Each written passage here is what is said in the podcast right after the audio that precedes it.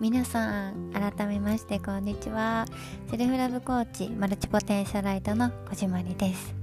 はい。いやー23ヶ月前からずっとポッドキャストリリースしたいリリースしたいってビジョンボードにもね書いたんですけどでそれを叶えるためにお先にリリースする日を決めてカバーを一緒に考えてくださるイラストレーターの方と協力してなんとか 予定通りにリリースすることができました。協力してくださった皆さん本当にありがとうございます。では私のことをちょっとねお話ししたいんですけど。はい。私はもともと専門学校を卒業して OL になりました。で私が OL になった理由っていうのを改めてえー、ある日考えてみたんですね。でその時に私は周りの人に認められたいっていう気持ちがすごく強かったんです。で認められたいっていつ終わるんだろうっていう風になってその目標って一生達成できないんじゃない？って気づいた時に待って待って私の人生って周りの期待に応える人生でいいの？自分のやりたいことやらないの？っていう気持ちが湧いてきてじゃあ私の好きって何だった？好きな食べ物って何だっけ？じゃないですけど本当にそういうところから考え直したのがきっかけで OL を辞めて自分の人生を生きようっていうふうに決めました。はい。でそこから起業したいなとか撮影会を開いてみたりとかシルバーリングの販売をしたいなとかいろいろ思ったんですけどでそこからなんやかんやでコーチング今はねコーチングとかサロンモデルをやらせてもらったりとかあとはアルバイトもしています。はい。でこのカバーにね MAVIE っていう文字があると思うんですけどこれがねフランス語でマビって読みます。日本語の意味は私の人生っていう意味なんですけどで私フランス語をね勉強してたわけじゃないからあのうまく発音する方法があったらぜひリスナーの方教えてください。待ってます。で私はフランスの方のね生き方がすごく好きでなんだろうえっ、ー、とね働くために生きるんじゃなくて生きるために働く。合ってるかな？あの働くのが全てじゃないっていう考え方とか余暇を大事にしているとかそういうところにすごくね憧れを持っていてフランスにもね絶対一回は住みたいって思ってるんですけどでそういう考え方が好きだなって思ってた時にあのフランスに住んでる方にこういう言葉をね教えていただいてあもし私が何かこう発信していくんだったらこの文字をタイトルにしたいなって思っていたので夢が叶って嬉しいなって思ってます。はい。でさっきね私があのコーチングもあのコーチですっていう話もしたんですけどマルチポテンシャライトっていう言葉もあったと思うんです。でマルチポテンシャライトって何？って思った人いっぱいいると思うんですけどマルチポテンシャライトっていうのは様々なことに興味を持ってそれを深く探求したりしていく人たちのことを言います。例えばうーんそうだな。どうしようかな。うーんじゃあ将来何になりたいの？とかあなたは何がしたいの？やること一つに決めなきゃダメだよ。そう言われて苦しいと感じるリスナーさんいたらあなたもマルチポテンシャライトかもしれません。私が実際に言われて嫌だったことだったりとか、まあ、言われてきたことの今お話をしました。で私はこのマルチポテンシャライトっていう考えをした時にすっごくね心が楽になったんですね。なのでちょっとまたこの話は別の機会にしたいと思います。じゃあね最後に私の好きなこととか趣味を話して終わろうかなって思ってるんですけどえっ、ー、とね私の好きなことだからたくさんあってマルチポテンシャライトの人が結構なんだろう私えっ、ー、とそうだな。そうマルチポテンシャライトの人ってなんかいろんなことに興味があったりとか 好奇心が旺盛だったりとかっていう人が多いみたいなんですけど私はね料理するのも好きだし栄養について勉強するのも好きだしと自分をね表現することも好きだしあとはね漫画だったりとかアニメとか映画見るのも好きだし特に刑事ドラマが好きだしあと脱出ゲームも好きだし みたいなもう言ってたらねキリがないんですけどたくさん趣味がありますでそのこともいろいろね話していけたらいいなと思うんですけどもしこれ聞いて「えー、マルチポテンシャライトって何?」とか「え私もそうかも」みたいな気持ちになった方いたら私インスタグラムあとフェイスブックのグループもやってるんですけどもうやってるのでぜひねご連絡いただければと思いますじゃあファーストエピソードは噛んじゃったファーストエピソードはこんな感じで終わりたいと思います。Thank you for listening. See you in next episode. Bye.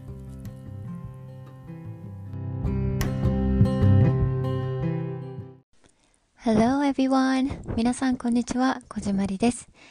えー、今日も私のポッドキャストに来てくださってありがとうございます。最近気候変動の影響を感じられずる 噛んじゃった。気候変動、気候変動の影響を感じられずにはいられない日々が続いてるなってすごく思います。急にね、暑くなったり、急に雨が降ったり、もしかしたら、ま、ちょっとこう台風が来やすい時期とかそういうのなのかもしれないんですけど、実際に海外が、海外ですごく記録的なね、こう、暑さを、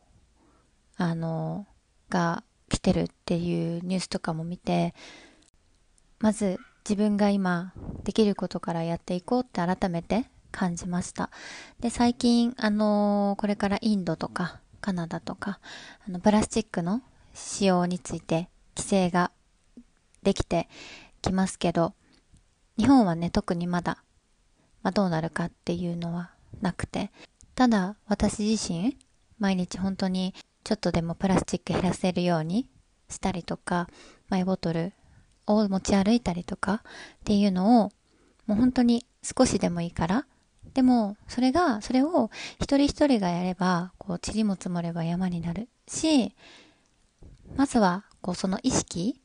フォーカスする部分をみんなで変えていくっていうことが大切なんじゃないかなと思っているので、ぜひね、一緒に小さいアクションからみんなで取っていけたら嬉しいなって思っています。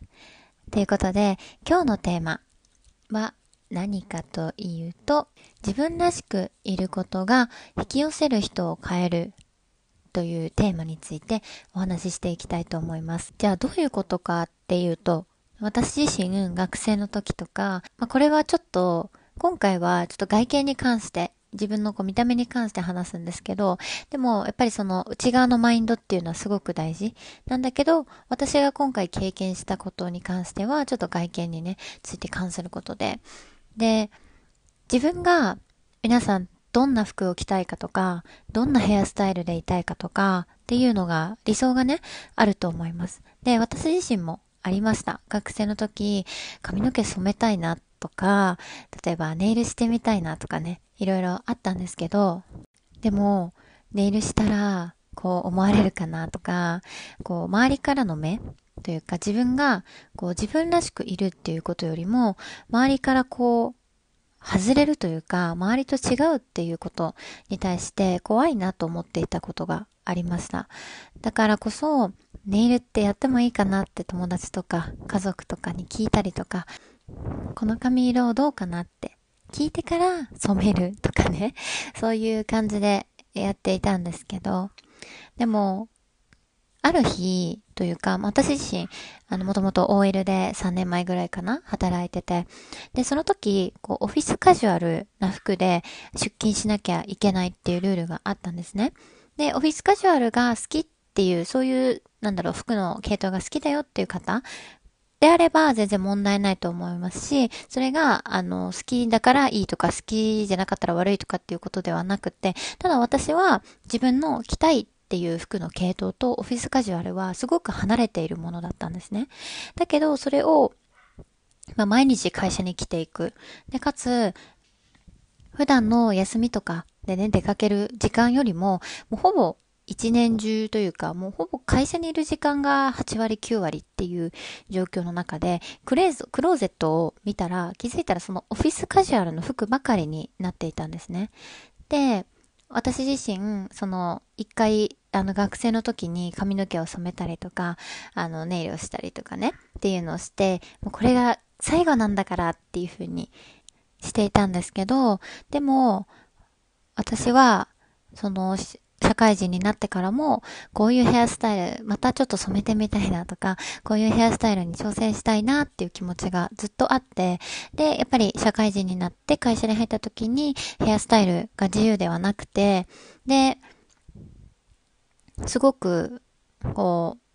自分がやりたいとか、自分が好きだと思っていることができなくて、気づいたらもうその、例えば自分の好きな服を買うよりも、オフィスカジュアルの方が使うんだから、とか、その自分のワクワクした気持ちとかを抑え込んで、気づいたらもうその気持ちを忘れるくらい、で、それがこう気づいたら日常になっていて、で、こう自分らしさというか、自分の中にあるアイデンティティのようなものをこう、失ったような寂しい感覚でいることが増えました。その時に、これがきっかけで、あの、OL 辞めたってわけではないんですけど、ただ自分らしく言いたいとか、自分の好きなことって何だろうって考えた時に、私は OL でいるっていうことではなくって、例えばフリーでね、活動したりとか、自分でビジネスをやっていきたいっていう気持ちが強くなって、あの、会社を辞めるっていう風になったんですけど、で、実際に会社を辞めて、で、辞めた後に私一番最初にしたことが髪の毛を前頭金髪にするっていうことをやったんですね。それが私のあのモデルの活動になるこうきっかけにもなったんですけど、で、やっぱり周りからは、え、金って派手すぎだよとか、例えば家族だったら、なんかすごい派手だね、みたいな 感じで言われたりとかしたこともあったんですけど、でも私は、いや、これから自分の人生を生きるって決めたんだっていうので、金髪にして。で、そしたら、すごく、その時に、私のこう、周りの人間関係、もちろんこれが全てではないんですけど、あの、一部というか、その自分の周りの人間関係がそこからどんどん変わっていったような、こう、ちょっとしたターニングポイントのような感じになりました。で、その、どんな変化があったかっていうと、例えば、自分がその好きなヘアスタイルをして、で、そこから、じゃあ私自身、オフィスカジュアルっていう服装すごく好きだったかっていうとそうではなかったから、自分が本当に欲しいとかって思う服を買おうっていうので、そこから自分の欲しい服とかをね、買い出していったんですけど、で、その自分がしたいスタイルとか、自分がな、あの、やりたい、ワクワクすると思う格好でいたら、そこから、こう、引き寄せる人というか、周りの人っていうのもすごく変わったんですね。今までだったら、その、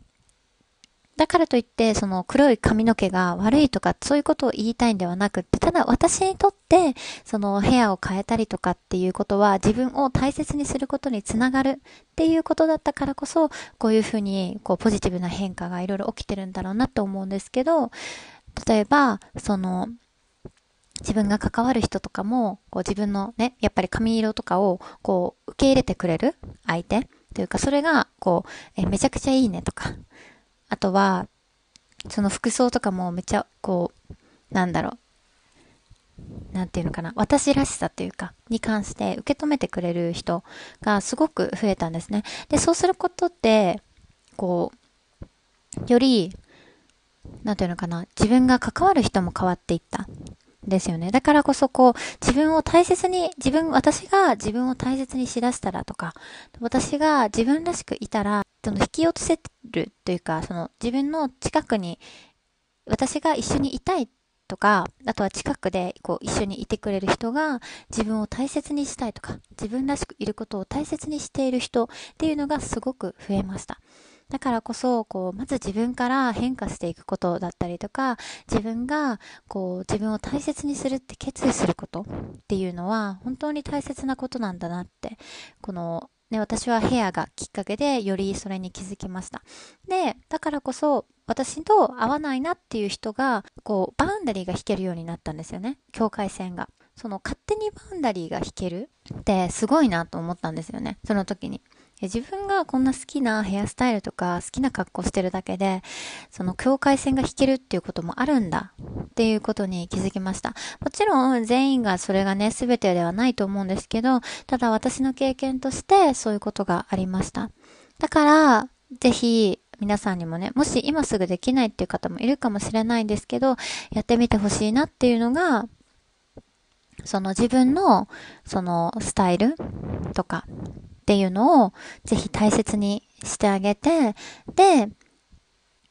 その自分がちょっとでもね、本当に少し小さいところからでいいんです。例えば、ちょっとネイルをね、いつもは、なんかちょっとこう、これでいいやって選んでたけど、ちょっと自分らしさを出したネイルにしてみようとか、今日はアクセサリー、いつもちょっとこう、周りの目を気にして小ぶりにしてたけど、思い切って大ぶりの一つ買ってみようかなとか、あとはいつも特にリングとかつけないけど、でも、あ、このリングすごく私つけたらワクワクしそうとか、とつけてみたかったんだよねとかっていうのがあったら、とりあえずこう一つだけいいなって思ったものを買ってみて、毎日身につけてみるとか、それだけでも自分の気分ってすごく変わるし、実際にこうそこからどんどん自分の自分が自分らしくいるこうきっかけ作りみたいなことをやってもらいたいなって思います。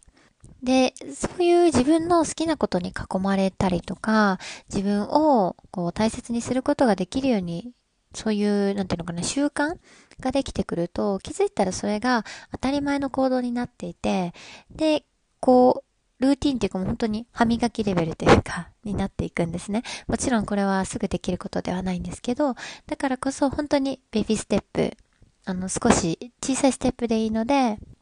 皆さんにもやってみてほしいなと思います。ということで、最後にお知らせです。えっ、ー、と、8月の23日、24日、25日の3日間で、えー、オンラインでワークショップを開催します。内容はセルフラブについてお話しするんですけど、ただまだあのこうトピックとかを具体的に決めたっていうわけではなくて、ぜひ皆さんにもね、こういう話聞きたいとか、こういうワークやってみたいとかっていう意見をもらえると嬉しいなって思うんですけど、で、あと開催する場所っていうのが、ズームで開催します。ワークシートとかね、あとはズームのリンクとかが、そのメールで、メールから全部お知らせをさせていただくので、概要欄のリンクからぜひ登録してください。で、このズームでね、やるのは、なんかこう、グループセッションじゃないけど、こう、みんなでちょっとお話ししながら、私はこれに対してこう思ったよとかね、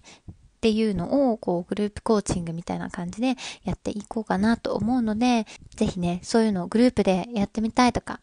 そういう self-love の好きだなっていう人とつながりたいとかっていう人にもすごくおすすめなワークショップです。で、私の6ヶ月間のコーチングプログラムが9月からスタートします。はい、無料コールもできるので、気になる方はえっと、私のインスタグラムの DM、もしくは、えっと、メールアドレスも、あの、概要欄に貼っておくので、そこにメールしてもらえれば、私のプログラムの詳細をお話ししたりとか、っていうことができるかなって思います。で、私のプログラムなんですけど、この、えっと、ポッドキャストのタイトルにもある通り、マビっていう私の人生っていうような、こう、私のブランドがそういう名前なんですね。で、create of your life っていうのをすごくプログラムの中では大切にしています。自分で自分の人生をクリエイトしていくっていうこと。私たちってこうメディアだったりとか、毎日今までの教育とかね、気づかないうちにこう自分のワクワクした気持ちとか、そのキラキラした気持ちっていうのをこう忘れ去ったりとか、こう奥にしまっちゃってるんですよね。なので私が一緒にそこでサポートして実際に自分のやりたいとか、あ、私こういうの好きだとかね、自分をこうやって大切にしようとかっていうのを一緒に引き出して、で、そこから自分の力で作っていくっていうことっていうのをサポートしています。なので、例えば自分がやりたいことたくさんあって、ありのままの自分でもいいのかなっていうふうに不安になっている気持ちが一緒にワークを進めていくことで、自分は自分のままでいいんだって思えるようになったりとか、今までセルフラブっていう言葉は知ってるけど、自分を大切にする方法っていうのは具体的に知らないっていう方でも一緒にこう進めていく中で自分を自分でコーチングできるようになったりとか、自分を認めてあげられて俯瞰できるようになったりとかっていうことを、そういうトランスフォーメーションをお届けしています。なので興味がある方はぜひご連絡お待ちしてます。はい。では今日も聞いてくださってありがとうございました。では、see you in next episode. Bye!